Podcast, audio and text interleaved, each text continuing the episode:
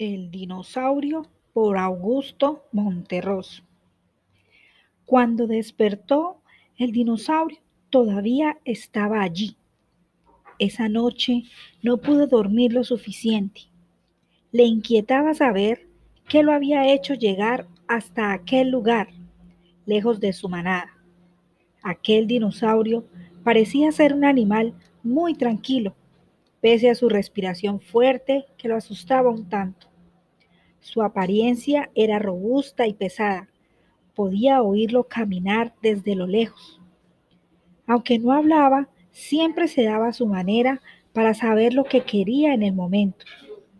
Los primeros días no fueron fáciles. Donde quiera que él iba, el dinosaurio estaba allí, junto a él. Ignorarlo era una tarea imposible. Se había convertido en su sombra. Con sus grandes patas parecía difícil ganarle el paso. Esconderse entre los árboles resultaba casi imposible por su gran capacidad olfativa. Su vida había cambiado para siempre y extrañamente esto ya no le molestaba.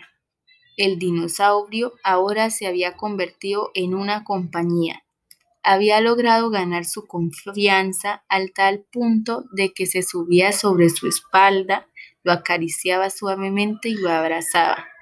Ahora se trepa con facilidad sobre él para alcanzar toda clase de alimentos de los árboles más altos y hasta utilizó su gran fuerza para construir una casa más grande.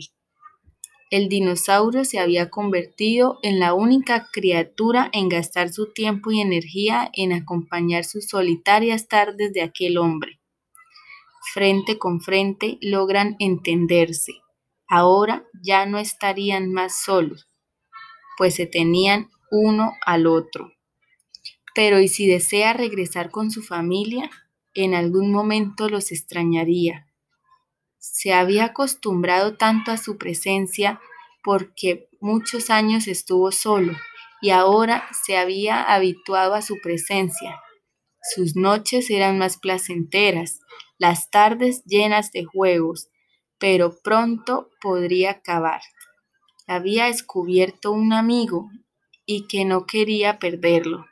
Al llegar la noche, cansado como de costumbre, intentó dormir y cuando despertó, el dinosaurio todavía estaba allí.